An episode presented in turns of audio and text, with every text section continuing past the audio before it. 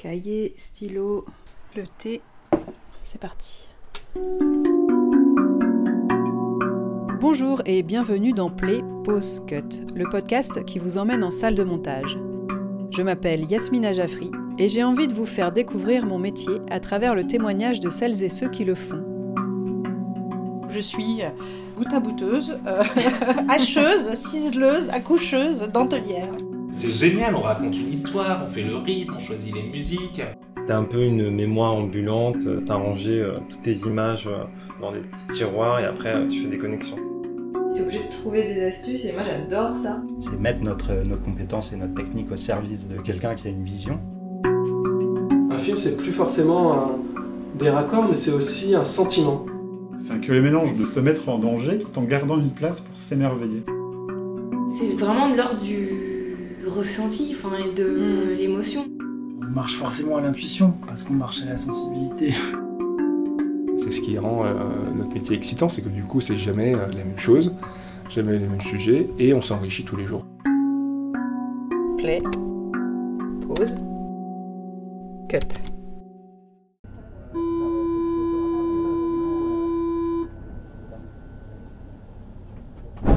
Je débarque dans le 16e arrondissement de Paris un soir de décembre particulièrement froid pour faire la connaissance d'une monteuse à l'enthousiasme débordant. Elle alterne entre montage de bandes annonces pour OCS ou Canal+, et émissions grand public comme Fort Boyard, Le Grand Blind Test ou Drag Race France que j'affectionne particulièrement.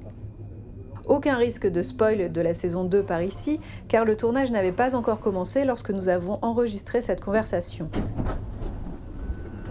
On a parlé des coups de pouce bienvenus, de l'importance de se faire confiance, mais aussi du sexisme ambiant dans certaines équipes, ou encore de la diversité dans nos métiers. Salut Yasmina Bienvenue dans la salle de Trine Nguyen Din. J'ai mis les chaussures, genre t'entends bien les pas là. Donc euh, bah, bienvenue euh, chez Planimonteur. C'est euh, un prestataire en fait euh, de post-prod. C'est là que j'ai fait mes débuts. Ouais. La première fois je, suis- je suis venue ici, ça me semblait super grand. Tu connais toutes les salles. euh, Ouais, là, euh, ouais, bah, je pense que je- c'est l'endroit que je connais le plus par cœur, quoi. Les gens, euh, voilà. Donc c'est toujours agréable de bosser ici. Est-ce que tu peux nous décrire ta salle de montage? Oui, alors bah, c'est souvent un peu la même chose. Ouais, toutes mes salles, c'est un peu comme ça. Euh, parfois, c'est un sous-sol, mais là, là, euh, là j'ai une fenêtre. Euh, donc, euh, c'est souvent donc, deux éc- bah, trois écrans, donc un, dont un moniteur euh, pour vérifier un peu ton montage. Un clavier à vide. Est-ce que tu personnalises tes salles de montage quand tu arrives ou est-ce que tu changes souvent et du coup en général tu t'adaptes à ce Ouais, c'est tout le temps deux semaines, un mois max. Le truc qui est un peu chiant, c'est que même quand bien même tu restes longtemps sur une émission, t'es susceptible quand même de changer de salle. Ah oui Donc du coup, euh, c'est plus dans mon sac, tu vois, qu'il y a euh, le nécessaire. Tu sais, je, je l'appelle un peu mon kit. Tu vois, à chaque fois que je commence une émission, euh, quasiment toujours, j'ai un peu toujours la même chose. Donc, une tasse, une gourde et peut-être des Tupperware, tu vois, pour si j'ai amené à manger l'après-midi. Et un ordinateur, parce que des fois, bah, je suis amenée à faire de la rédaction et du coup, c'est plus simple d'avoir mon ordinateur. Et euh, c'est plus ça que je trimballe euh, quotidiennement. Donc, comme j'ai des petites sessions, non, j'ai jamais l'occasion de personnaliser. Jamais de poster. euh, ma gourde, ma, ma tasse. En général, c'est le truc qui est euh, le matin quand t'arrives, bah, du coup, ton Mm. café, ton thé. euh, et après, voilà, t'attaques, t'attaques. T'as ton kit un peu... comment ils appellent ça? Flex office. Ouais, exactement, c'est ça. Bah, on est vraiment en flex office, quoi. Est-ce que tu peux te présenter? Oui. Alors, euh, bah, je- moi, c'est euh, Trine. Euh, je suis d'origine vietnamienne et euh, j'ai 31 ans. J'ai commencé assistante monteuse, 3 ans, et là, ouais, je pense que ça doit faire ouais, à peu près 7-8 ans euh, que euh, je fais vraiment du montage intermittente. Voilà. D'accord. En télévision euh, principalement. Euh, donc là aujourd'hui on est chez Planimonteur. Ouais, c'est ça, planimonteur euh, dans le 16e, euh, pas loin de France Télé. D'accord. Et euh, voilà, je bosse, euh, ça fait depuis, je les connais très bien, ça fait depuis euh, quasiment le début de ma carrière, on va dire, que je suis ici. J'ai commencé en tant qu'assistante. Comme premier boulot, c'était vraiment chouette. D'accord. Et c'est grâce à eux que tu as pu passer monteuse Ouais, exactement. Bah, juste après le BTS, ils cherchaient une assistante euh, post-prod pour euh, OCS. Donc c'était. Moi, je me disais que j'étais pas prête. J'avais fait un BTS, donc BTS montage, à Saint-Denis, au lycée Sugère. Et euh, bah, comme beaucoup de, de, mes camarades, je me disais, ah, bah, je vais faire aller à l'université. Je trouvais que ces deux ans, c'était peut-être assez court. Et en fait, il y, y, a eu cette annonce c'est une des meilleures choses qui me soit arrivée parce que j'ai vite réalisé que bah, travailler c'est la meilleure chose, dans, dans, nos métiers en tout cas. Puis ça m'a forgé assez vite. Donc euh, en tant qu'assistante pour OCS, j'ai fait trois ans. Mhm. Et après, en général, euh, si tu veux devenir monteur, euh, tu restes pas peut-être changer de boîte, aller voir. Ouais, exactement, c'est ça. Mm. J'avais même pas de. Enfin, perspective, même pas d'intermittence ou quoi, je suis juste partie. Mm-hmm. Et en fait, euh, j'avais un peu ce rêve, comme peut-être beaucoup de gens, de partir au Canada et je suis restée six mois. En plus, sans visa, sans rien du tout, sans visa de travail ou quoi. Et en fait, j'ai fait plein de jobs au black là-bas. C'était super chouette. Mais en fait, j'ai vite réalisé que là-bas, euh, c'était moins avantageux qu'ici. Et enfin, tu sais, c'est du système, tu Ouais, en fait, c'est très américain. C'est vraiment, euh, tu travailles pas, bah t'as pas d'argent, tu travailles, euh, t'as de l'argent. Et ici, on a quand même. Il y a la protection sociale, il y a l'intermittence. Et en fait, mm. j'ai réalisé à quel point, en fait, ici, c'était super bien. Mais j'étais cool, c'était contente d'y être allée pour justement me dire, c'est pas fait pour moi. Mm. Et donc, je suis revenue. Et comparé, concours de circonstances, OCS, bah, ils avaient besoin de gens en plus. Et il y avait, euh, je crois, des postes d'habillage, mais en intermittence. Donc j'ai commencé en tant qu'habilleuse d'abord. Ouais.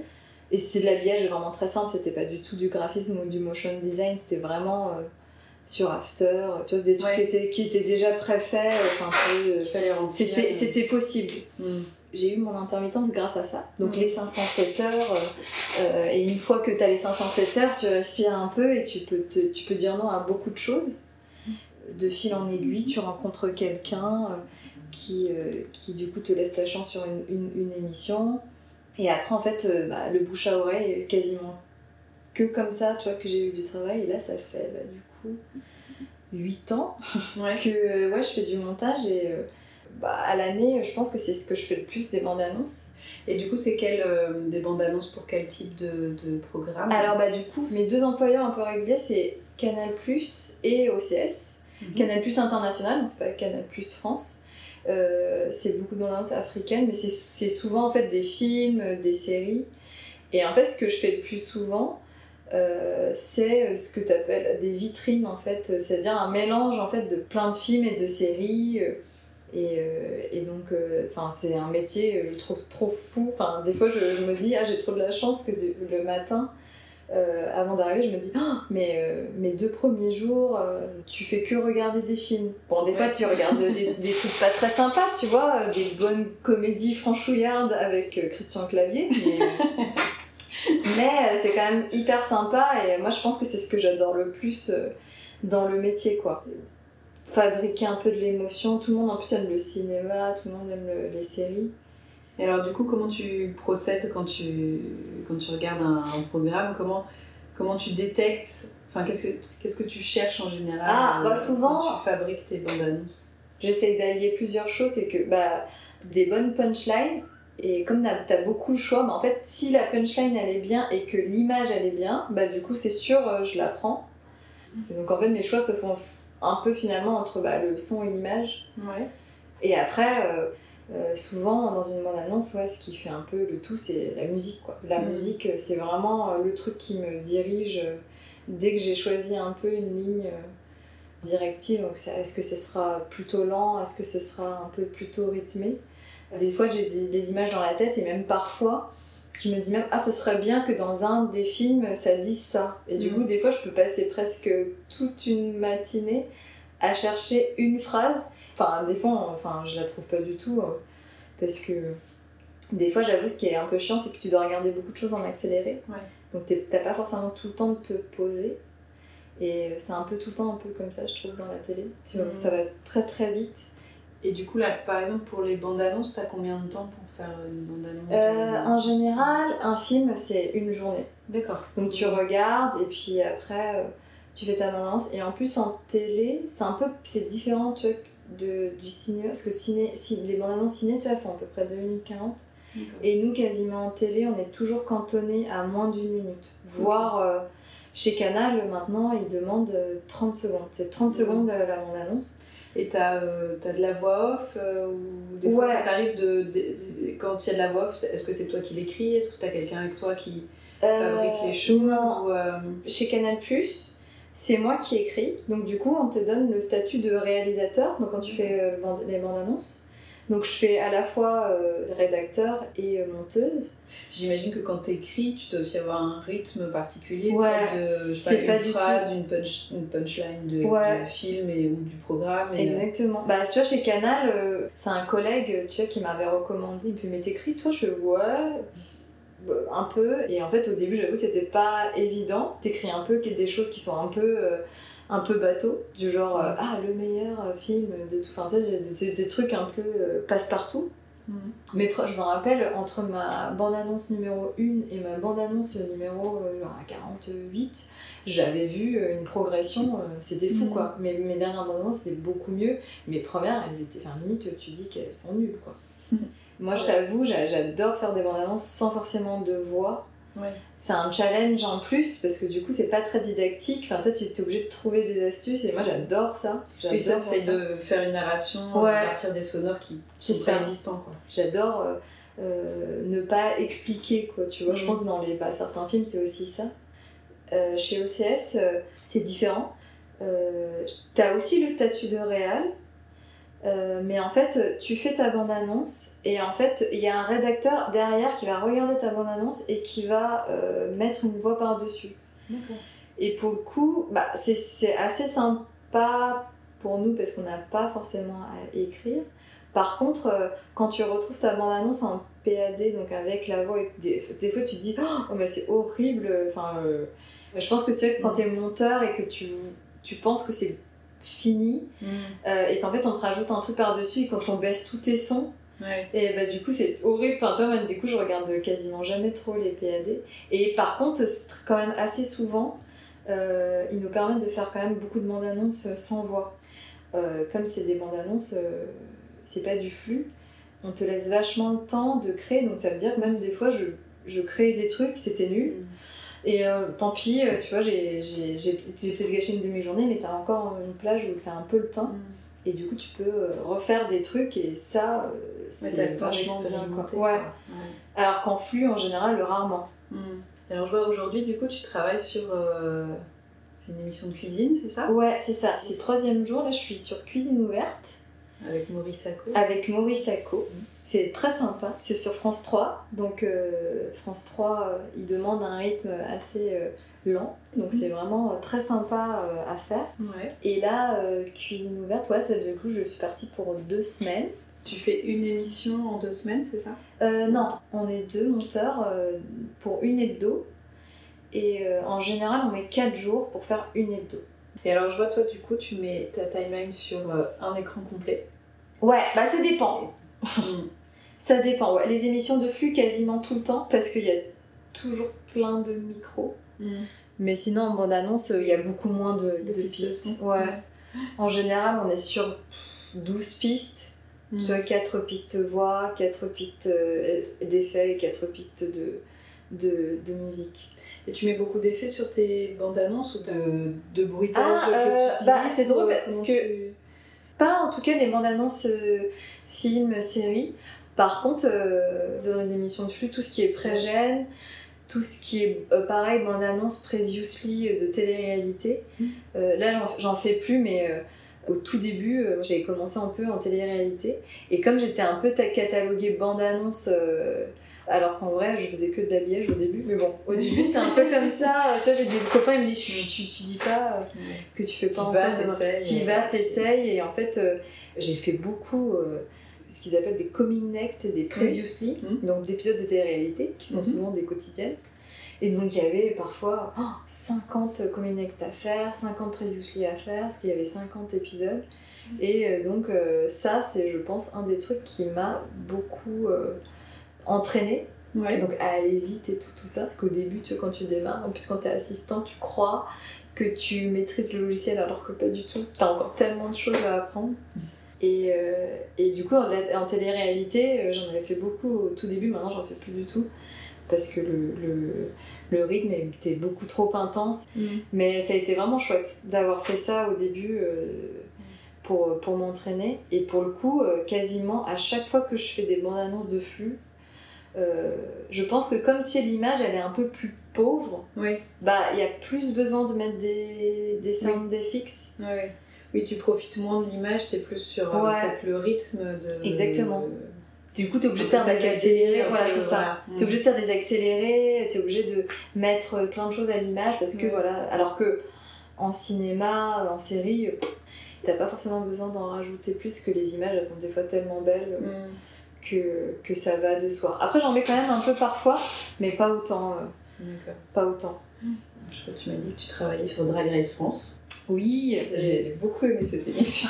C'est gentil, franchement, c'était super à faire. Oh, c'était le truc de l'année, quoi. Enfin, Ouais. en tout cas, de l'année 2022, là, c'est ce qui m'a le plus marqué. C'était vraiment genre euh, une des émissions de. Bah, je sais pas si ça peut être considéré comme flux, vu que c'était pas forcément. euh, Enfin, si ça a été diffusé sur France Télé, mais. Oui, mais c'était pas prévu à la base, c'était Ouais. France TV slash. C'est vrai, C'est vrai. hein, Depuis ça- le début, c'était France Ouais. TV slash VOD. Ouais. Et Ça a tellement cartonné. Ouais. euh, je me rappelle, bah, du coup, comme je connais. Enfin, moi j'aime beaucoup la version américaine que je, je suivais au Paul Drag Race, donc euh, je, je guettais la sortie de la version française. Et j'avais vu le lendemain, ça avait fait un million? Mais oui, c'est un fou. million, Ouais, alors ouais. que c'était diffusé uniquement en ligne, quoi. Donc euh, dans la foulée, ils ont décidé de le mettre sur France 2, je crois. Ouais, en- c'est ça. Même avant qu'on on commence à monter, il y avait des rumeurs qui couraient que ça allait peut-être être en linéaire. Et nous, on était, Oh, mais non, mais si c'est en linéaire, euh, il y a plein de choses qui passeront pas. Tu sais, euh, c'était vraiment. En fait, j'ai j'ai tellement. Mais en, en termes de propos ou en ouais, termes de- en termes de ouais, liberté, tu sais, de... en plus, tu sais, quand on a un linéaire, on est un peu plus, on va dire, ouais, euh, charté, je sais pas si c'est ça, ouais, plus interdit, quoi. Pas, pas- Ouais. Enfin, euh, et comme tu vois, c'était quand même beaucoup de trucs, hein, c'était assez naturel en fait. Tu Mhm. vois, c'est vraiment euh, des presque tu sais, des copines qui se retrouvaient en tête et qui pouvaient, tu vois, genre dire tout et n'importe quoi, même des conneries. euh. Et c'était un peu ça, Drag Race. Peut-être tu peux réexpliquer le concept Oui. ceux qui connaissent pas l'émission. Le concept, c'est euh, un concours de drag queen, donc euh, 10 queens qui euh, font des challenges, euh, donc un mini euh, défi, un maxi défi et un défilé à la fin. 9 hommes, une femme trans et euh, t'as toujours des personnalités euh, qui, euh, du coup, à la fin, jugent euh, selon le, défi et le défilé euh, qui va partir. Donc, il y avait 8 épisodes, donc à chaque épisode, il y a une queen qui s'en allait. Et euh, à la fin, euh, dans le dernier épisode, elles ne sont plus que 3. Et euh, donc, c'était une des premières émissions LGBT diffusées en plus sur le service public. Donc, on avait un peu la pression. Moi, je me disais, Oh, c'est tout ou rien, quoi. On fait Drag Race, soit c'est hyper mal reçu, soit euh, bah, euh, on fait un carton. Et, euh, et ça a hyper bien marché. On est super content. Enfin, tu vois, en, en télé, souvent, en plus, tu vois, a- moi j'en ai fait des trucs. euh, assez souvent, c'était des. Enfin, il y avait quand même des trucs, c'était des flops, tu sais, sur le nombre Ouais. de- d'émissions qu'ils font. Et là, je sais pas, on y croyait vraiment. Et moi, j'avais jamais vu ça. Tu vois, moi, j'ai été beaucoup dans la télé-réalité. Et souvent, en télé-réalité, c'était très fake, quoi. T'as des choses qui sont pas réelles, vraiment. Tu vois, c'est très Un peu produit joué, un peu joués, ils sont même parfois trafiqués, tu vois. Alors que vraiment, Drag Race, c'était même dur d'enlever des choses tellement il y avait des choses. C'était drôle en plus, mais euh, c'était vraiment vrai, quoi. Il y avait vraiment- énormément de, de pédagogie aussi. Ouais. De... Après, t'avais le classique. Mm. Même dans RuPaul, c'est un peu comme ça. Et à chaque épisode, il y avait un peu un sujet. Donc, par exemple, le sujet de coming out. Ouais. Un autre jour, c'était un sujet sur les agressions. Ouais. Ce que ça fait d'être euh, LGBT, tu vois, dans ce monde euh, en France. Et hyper intéressant. Même moi, j'ai appris des choses que bah, souvent, les drag queens étaient souvent à Paris. Parce que justement, en province, elles étaient un peu plus attaquées parce que c'était un peu moins dur, ouais ouais. c'était un peu Mhm. moins vu et donc elles, elles venaient beaucoup souvent d'ailleurs mais elles, elles performaient à Paris et elles habitaient aussi Ouais. souvent à Paris parce que c'était un peu plus simple Mm. et en plus euh, notre producteur euh, que j'adore euh, Nicolas Missoff sur le casting c'était hyper important pour lui qu'il y avait de la diversité Mm. pas que des gens sur Paris donc il y avait, il y avait quelqu'un qui venait de Bordeaux, Mhm. il, il voulait aussi absolument qu'il y ait aussi tu sais, les drag queens à l'ancienne, c'est-à-dire Oui. les drag queens, Euh, tu vois, euh, Lola la diva. Lola, la diva. Et nous, elle nous a fait mourir de rire. Tu vois, on s'est dit, bon, elle est partie super tôt, mais voilà. Et en plus, même dans notre équipe, euh, J- JJ, mon, mon réal post-prod, c'est lui aussi, tu vois, qui, qui faisait un peu le planning et qui m'a mis un peu dessus. Et ils lui ont dit, bah, ce serait cool que euh, l'équipe aussi de montage soit très LGBTQ. Tu vois, il y a Ah plus-. Mhm. et euh, bon, moi je suis hétéro, mais, euh, mais en même temps, tu vois, je pense qu'il y avait le côté un peu diversité. Enfin, tu vois, je suis asiatique, Ouais. d'origine vietnamienne. Il y avait de la diversité un peu culturelle. Très queer. Ouais, ouais, c'est vrai. Et, ça, c'était super chouette. Et t'avais que des gens bienveillants. Et ça, Mhm. c'était enfin, vraiment. euh, dans le métier, je pense que même si l'émission est nulle, là, c'était pas le cas. Même si l'émission est nulle, je pense que tu peux tout faire en ayant juste une très bonne équipe. Ouais. Et là, mais c'était c'était trop bien. Et comment vous organisiez le, le travail? Alors, euh, alors au déjà au départ, ça a été assez difficile parce que comme c'était une première émission, ils nous avaient donné 10 jours de montage par émission. D'accord. On a vite vu que c'était impossible. Et donc du coup, on a demandé à rajouter 5 jours euh, en plus par épisode. Il y avait 8 épisodes, donc 5 fois 8. Ouais. Euh, 40 jours de plus. Et pour euh, une prod euh, euh, comme en dévol, c'était énorme. Et vous étiez en charge, euh, c'était un monteur, une émission? Ou vous vous répartissiez peut-être euh, mini-défis euh, Ouais, c'est mini- ça. C'était vraiment euh, comme dans sur Cuisine ouverte. Par séquence donc. Ouais, moi je, moi je faisais, euh, comme j'étais là depuis le début, euh, je faisais quasiment la moitié. Si je devais résumer, ouais, je faisais quasiment ouais, euh, tout ce qui était partie plateau. Ouais. Et après, il y a quelqu'un qui s'occupe de l'assemblage. Ouais, c'est ça. Et quelqu'un assemble et euh, lisse, du coup, en même temps, bah, c'est JJ qui faisait ça, du Oui. coup. Donc le réal euh, post-prod. Ouais, le réel post-prod, il faisait ça, donc il avait une vision euh, d'ensemble surtout. Mm. Et euh, ah oui, et j'étais super contente parce que le premier épisode, en fait, le premier épisode, du coup, on l'a fait qu'à à deux. Et après, je pense qu'on était plus euh, sur une émission, plus trois ou quatre, Ouais. Euh, selon les divisions. Et le tout premier, on l'a fait vraiment à deux, donc on a forgé le truc et il a été hyper bien reçu. Et c'est le premier, du coup, qui a lancé les autres. Ouais. Donc euh, t'as un peu la pression parce que après c'est charté quoi. Donc la, la musique de fin, euh, quand euh, la candidate euh, part, quand elle débrief et tout à la fin, c'était tout la même chose après. Et euh, tout le monde a adoré le premier. Et j'étais trop contente parce que on a pris un risque, c'était de pas faire comme dans RuPaul pour la fin.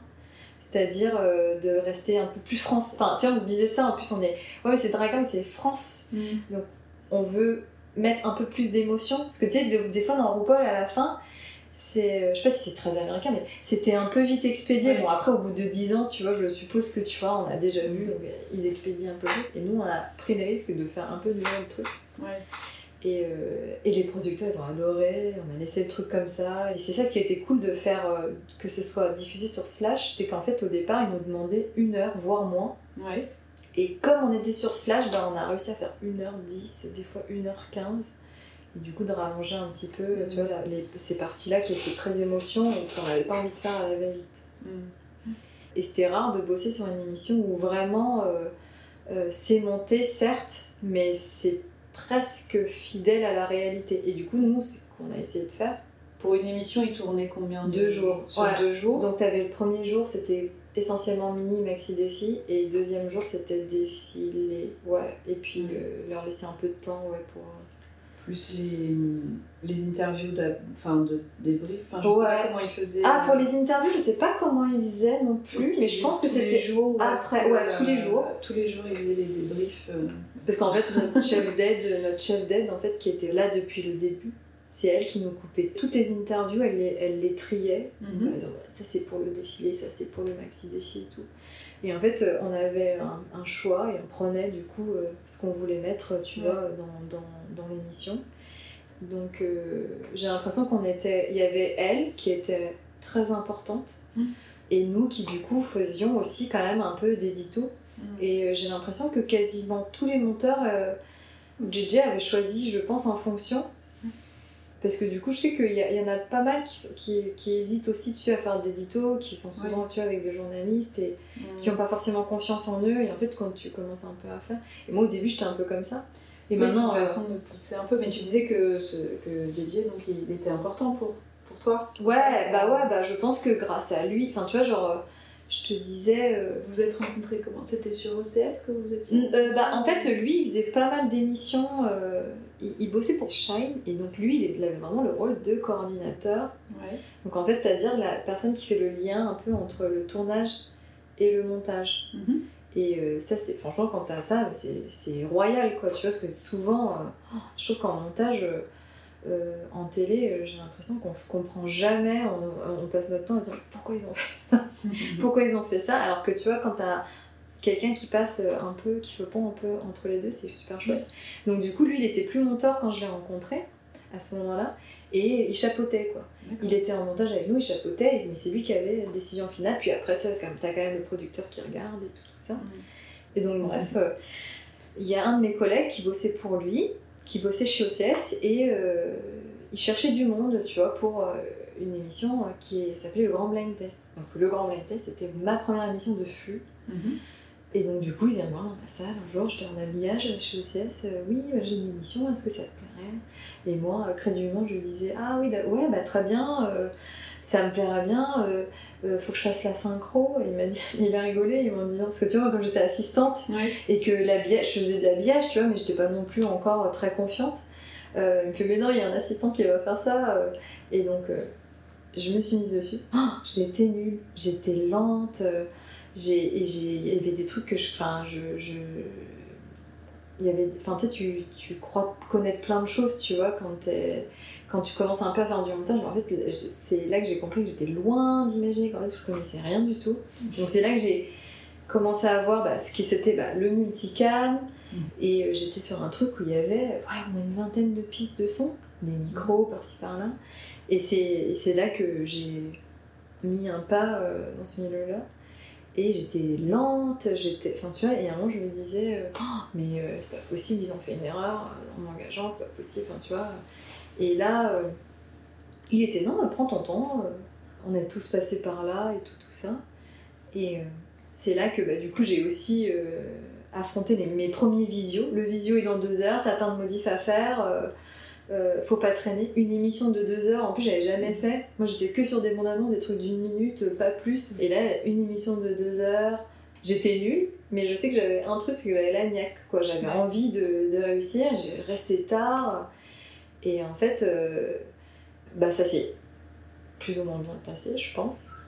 Bah, si tu travailles toujours aujourd'hui. Oui, c'est je vois, voilà, c'est voilà. plutôt bien vrai, passé. Et après, bah, voilà, j'ai fait euh, donc euh, j'ai fait une autre émission euh, où j'ai rencontré pareil une autre, une chargée de post-prod, Clio, ça a été aussi quelqu'un d'important dans ma vie. Je pense qu'elle le sait pas. Mais voilà, elle m'a mis en télé-réalité. Donc ce que je disais, j'avais commencé donc une télé-réalité qui s'appelait Les 10 couples parfaits. C'était pas ce que j'avais envie de faire, mais ça m'a euh, fait euh, un peu comme euh, bah, un entraînement quoi. Saison 1, ça s'est hyper bien passé parce que justement l'équipe était super chouette et là en saison 2, c'était carrément pas la même équipe. Et même je me suis retrouvée avec une équipe, c'était que des hommes. Le chargé de post-prod c'était un homme, le rédacteur en chef c'était un homme, le reste, bon, tu c'était les postes les plus haut placés, tu vois, c'était des hommes. Et, Ouais. Parce que c'était quoi? C'était l'ambiance au sein de Ouais, ou c'était l'ambiance, c'était. Il m'oubliait complètement. C'était vraiment fou. Il commençait à parler à, vraiment des trucs, genre vraiment, c'est hyper cliché. Cul, euh, femme, Très dé- sexiste, dénigré et tout. Et après, tu vois, genre, ah, bah, ah Trine, t'es là. Euh, J'espère que je t'ai pas offensé. Et moi, tu vois, genre, j'étais jeune en plus, tu vois, j'étais encore jeune, j'avais, je devais avoir 25, fois- t'as 25 ans. Et me disait, typiquement, j'ai fait le truc euh, que je ferais plus aujourd'hui. Non, non, non, t'inquiète. euh, C'était horrible, vraiment horrible. J'avais accepté trois mois. Et là, j'ai dit, je suis désolée, je vous laisse un mois pour trouver quelqu'un d'autre. Quand je leur ai annoncé ça, il m'a carrément dit, ah bah, le truc hyper euh, cliché, ah bah, ma cocotte, c'est comme ça que ça se passe. euh, Et euh, tu vois, quand t'es jeune, euh, j'ai- pleuré et ça a rien fait. Comme si, tu vois, j'étais, je, je pleurais pas du tout. Et c'est là que je- ça m'a confirmé que j'ai bien fait de partir, donc je suis partie. Ils ont retrouvé quelqu'un, tu vois, donc euh, si t'hésites à partir et que t'as vraiment envie de partir, retrouvons toujours quelqu'un. En plus, à Paris, tu peux toujours retrouver quelqu'un. Et euh, je pense qu'à ce moment-là, je me suis dit plus jamais. Et je dis pas que tu vois tous les hommes sont comme ça quand ils sont entre eux. C'était vraiment, je pense, certains. Parce que tu vois, j'avais deux collègues, hommes, hétéros, euh, qui étaient euh, juste là pendant deux semaines et c'était un, un bol de fraîcheur, tu vois. Ils, ils n'oubliaient jamais, enfin tu vois, on parlait pas des mêmes trucs et tout. Donc j'ai pas envie de faire de généralité, tu vois. Est-ce que ça t'arrive souvent du coup euh, Est-ce que dans, dans, dans le milieu un peu de la télé-réalité, tout ça, c'est beaucoup d'hommes ou euh, Hmm, non, je, euh, après je pense qu'il y a une proportion quand même, dans toutes les émissions que j'ai fait, il y a quand même une proportion d'hommes, il y a un peu plus d'hommes, euh, j'ai l'impression, tu vois, peut-être Mm. 70-30 Ouais. en télé. Euh, tu vois, par exemple, sur le fort, on était que deux. Tu sais, il y a- on est une armée sur le fort, il y a quand même beaucoup de monde, on est que deux Mhm. femmes. Sur Et en Fort Boyard Ouais, sur Fort Boyard. Sur Fort Boyard, on est que deux femmes, et en plus, on est en PS2, donc en deuxième partie de soirée. Mhm. Mais ouais, moi, dans les, dans les trucs, ouais, pff, toutes les émissions de flux, quasiment, j'ai l'impression qu'il y a quand même beaucoup plus d'hommes. Ouais. Ouais, je, je pense vraiment 70-30. Après, c'est peut-être dû aussi au. Tu disais, il y a des grosses plages horaires, il y a une espèce Ouais, de. de- peut-être, de peut-être. performance entre guillemets euh, qui est peut-être plus euh, valorisée chez. Ouais, peut-être. Ouais, et puis, euh, Je ouais. sais pas trop.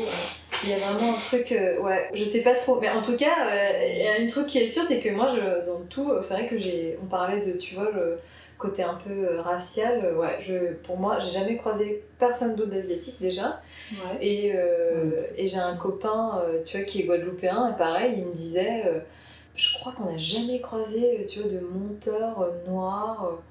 Euh. En plus, moi, j'ai grandi en banlieue, tu vois. Ouais.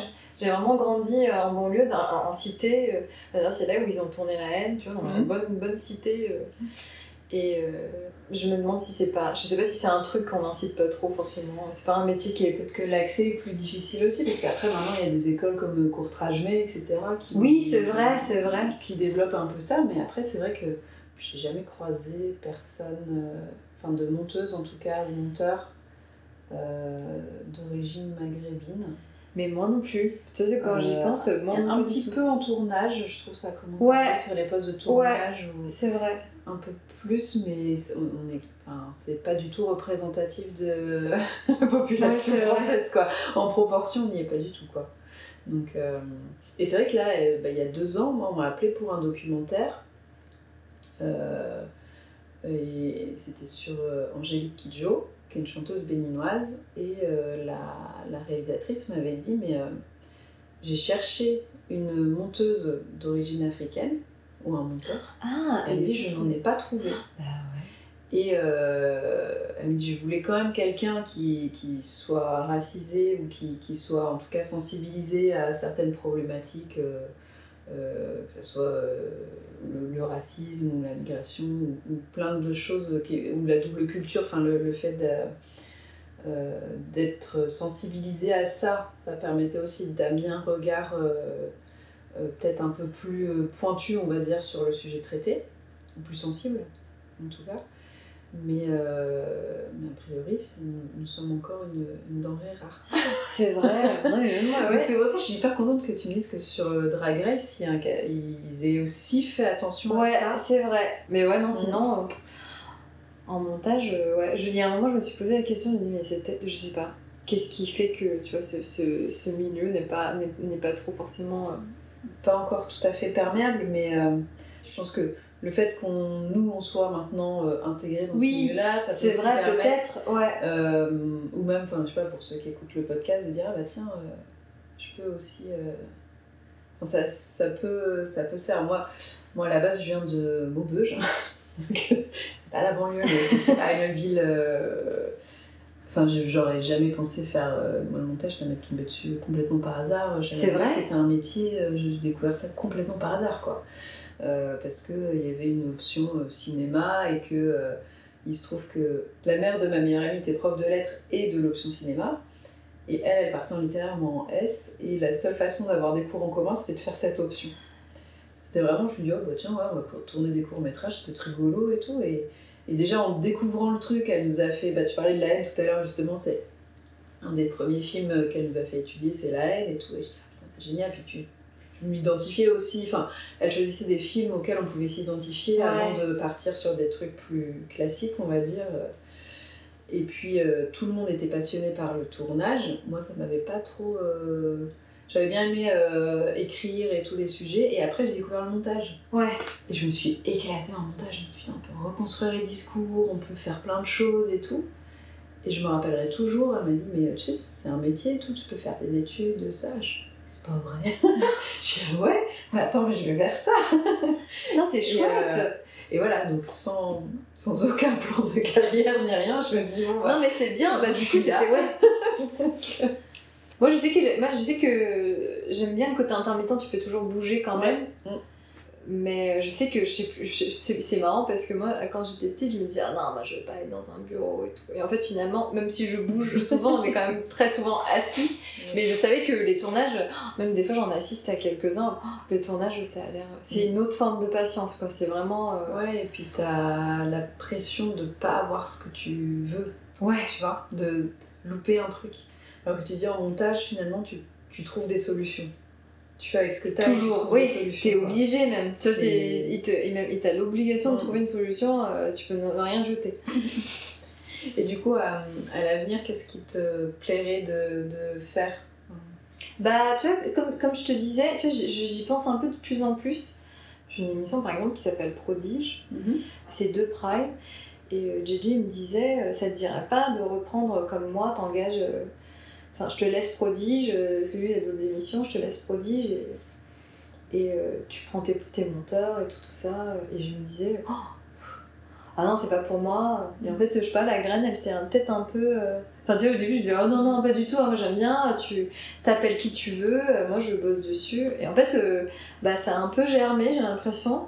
Mm. Je, je, me dis de plus en plus, ouais, peut-être j'aimerais Faire un peu de gestion d'équipe. Ouais. et laisser la chance, tu vois, justement, à ce que je te disais, euh, bah, des petits jeunes, tu vois, par exemple, là, mm. euh, des assistants, euh, j'en ai croisé plein, tu sais, des assistants qui étaient comme moi, mais pareil, tu vois, chez OCS, mm. il y a encore des, des, mêmes assistants qui sont super et qui, bah, du coup, partent pour tenter l'intermittence. Et à chaque fois, en fait, je me dis, ouais, si un jour, bah, je gère une équipe, bah, je laisserai peut-être leur chance, enfin, tu vois, c'est un truc que, ouais, j'aimerais peut-être de plus en plus faire, quoi. Mm. Euh, mais tout en faisant du, un peu de montage, tu vois, moi, j'aime, pour le coup, tu vois, je... c'est un truc que j'aimerais jamais trop abandonner. Moins monter peut-être, mais quand même, toujours faire du montage, c'est un truc que je trouve euh, mm. encore euh, assez important. Bah, c'était cool en tout cas. Bah ouais, en tout cas j'ai hâte d'écouter les autres quoi. Enfin, tu vois, genre, bah, écoute, j'ai un peu la pression mais. c'est vrai. On dit que pile poil. Ouais. Play Post Cut, c'est terminé pour cette saison, mais je reviens très bientôt avec d'autres épisodes. En attendant, je compte sur vous pour mettre un maximum d'étoiles sur Apple Podcast pour favoriser le référencement, sans oublier de liker, partager, commenter et vous abonner sur les pages Facebook et Instagram afin de faire connaître ces contenus au plus grand nombre. Vous pouvez aussi me soutenir financièrement via Patreon, un site accessible sur abonnement dans lequel je vous raconte mon parcours, les étapes de fabrication des épisodes, les coulisses de certains projets sur lesquels j'ai travaillé et plein d'autres choses encore. Je vous souhaite à tous un très bel été et vous dis à bientôt pour d'autres discussions passionnantes en salle de montage.